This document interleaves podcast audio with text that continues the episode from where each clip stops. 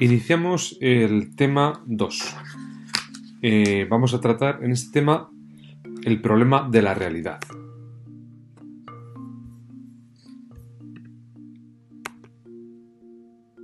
Bueno, en este tema vamos a ver cómo se trata el problema, la cuestión de la realidad, por un lado desde el mundo físico y la ciencia, a través de cosmovisiones científicas, es decir, los modelos científicos, vamos a ver las cosmovisiones o modelos antiguos y las cosmovisiones o modelos modernos.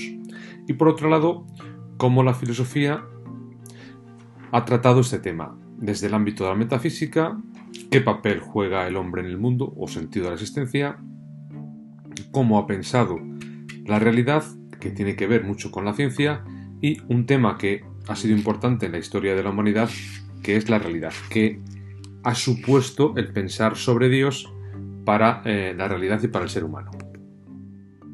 Vale. ¿Qué es la realidad? La ciencia estudia las estructuras y el funcionamiento del mundo físico y lo hace a través de cosmovisiones científicas, es decir, de modelos con los cuales se acerca a la realidad para poder entenderla. La filosofía ha tratado eh, este tema de la realidad desde algo que se llama o se denomina metafísica, es decir, aborda el estudio del ser en el sentido de intentar estudiar aquello que tiene existencia o qué cualidades ha de tener todo aquello que existe. Y se pregunta qué podemos considerar real. Es decir, hay que distinguir el concepto de real y de realidad. Real es el mundo tal cual es. Realidad es el mundo para nosotros. Es decir, no es lo mismo. No es lo mismo o no vería el mundo igual una hormiga, un león, un alienígena, un pez, un águila, una hormiga. Es decir, el cómo se les presenta el mundo a través de sus instrumentos de percepción a estos seres de los que estamos nombrando sería realidad el mundo tal cual es sería lo real. Esto supone una serie de problemas que aborda la filosofía. El primero es el problema del hombre.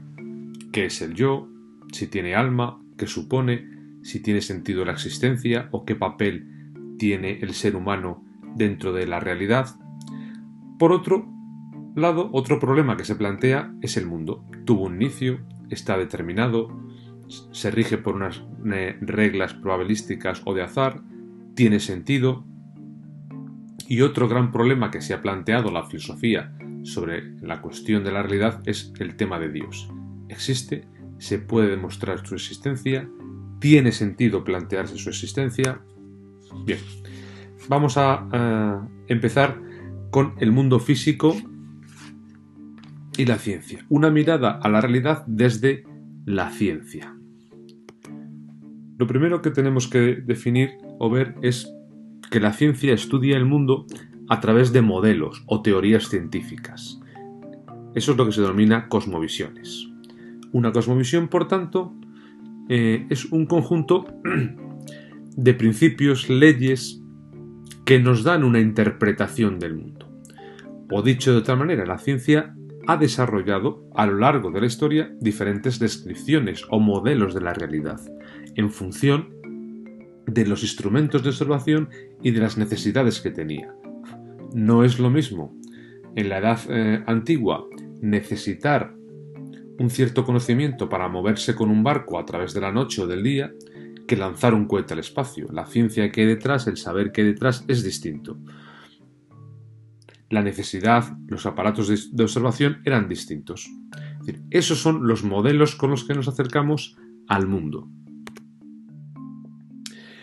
Bien, cosmovisiones antiguas. Podemos hablar de varias cosmovisiones antiguas. Organicista, mágico-naturalista y mecanicista. Vamos a verlas un poquito por separado. La primera cosmovisión u organicista nace en la antigüedad y en el medievo y el máximo exponente es Aristóteles. Es un modelo que contempla el mundo como un gran organismo en el cual todas las cosas tienen una finalidad que cumplir, cumplen una función. Es un modelo teleológico, es decir, las cosas existen porque cumplen una finalidad.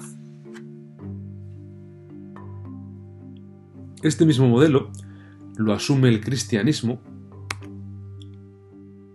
a través de la, eh, en la Edad Media e reinterpreta esta, como, esta cosmovisión viendo el cosmos o viendo en el cosmos la grandiosidad de Dios, siendo la ley, natural la expresión máxima del orden en el mundo.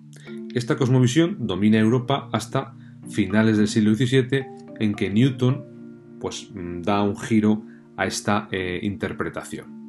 Por tanto, esta cosmovisión organicista ocurre en la antigüedad y en la Edad Media. Es eh, el autor o el exponente máximo es Aristóteles y en la Edad Media es la religión.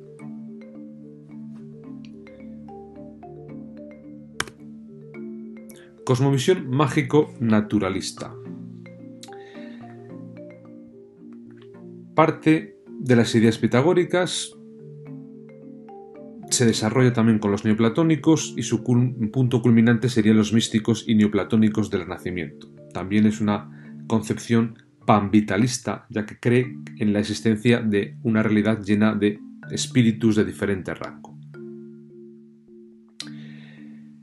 Eh, el mundo se considera de naturaleza orgánica, universalmente viva y donde los distintos órdenes de la realidad disponen como de espíritus específicos. El mundo es como algo vivo.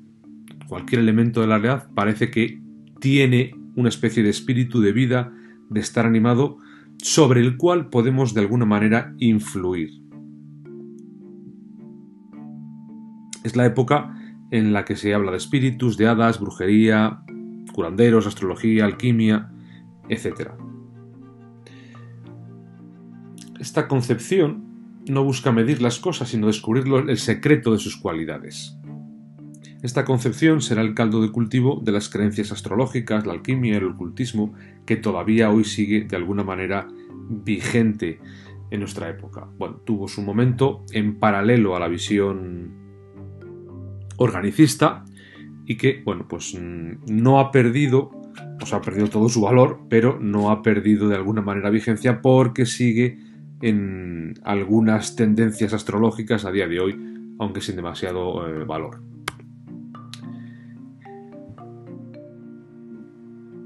La última cosmovisión antigua, la cosmovisión mecanicista, por decirlo así, sería la más importante de las tres. Aquí encontramos en los atomistas presocráticos y su máximo desarrollo en la época moderna de algunos protagonistas de la revolución científica del siglo XVII, Galileo, Newton, Descartes. Esta edad moderna considera el mundo como un gran mecanismo, como un gran mecano. Explica, lo explica en términos de relaciones físicas y de relaciones químicas, como si fuera una máquina, un reloj, un modelo. El reloj es el modelo emblemático de esta concepción. El reloj como modelo supone que tiene un constructor y requiere por tanto la existencia de un relojero. Esto lleva a pensar o a hablar de Dios como ingeniero, como un ordenador racional del universo. Sin embargo, no tiene otro papel, no se supone un creador, sino, por decirlo así, el que pone en marcha ese, motor, ese reloj.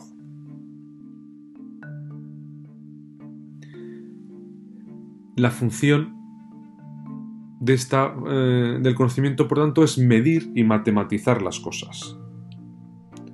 Y en la naturaleza todo funciona según las leyes de naturaleza, es decir, no existe el azar. Es una concepción determinista. Una vez que conozcamos todas las leyes de naturaleza, podríamos predecir todo lo que va a ocurrir. Bien, sin embargo, esto, por decirlo así, sería la parte alta del iceberg de todo lo que es la física, la física. la física newtoniana, la física clásica, la física mecanicista, bueno, pues es algo que funciona para nuestro entorno, para nuestra dimensión, por decirlo así, para nuestro tamaño.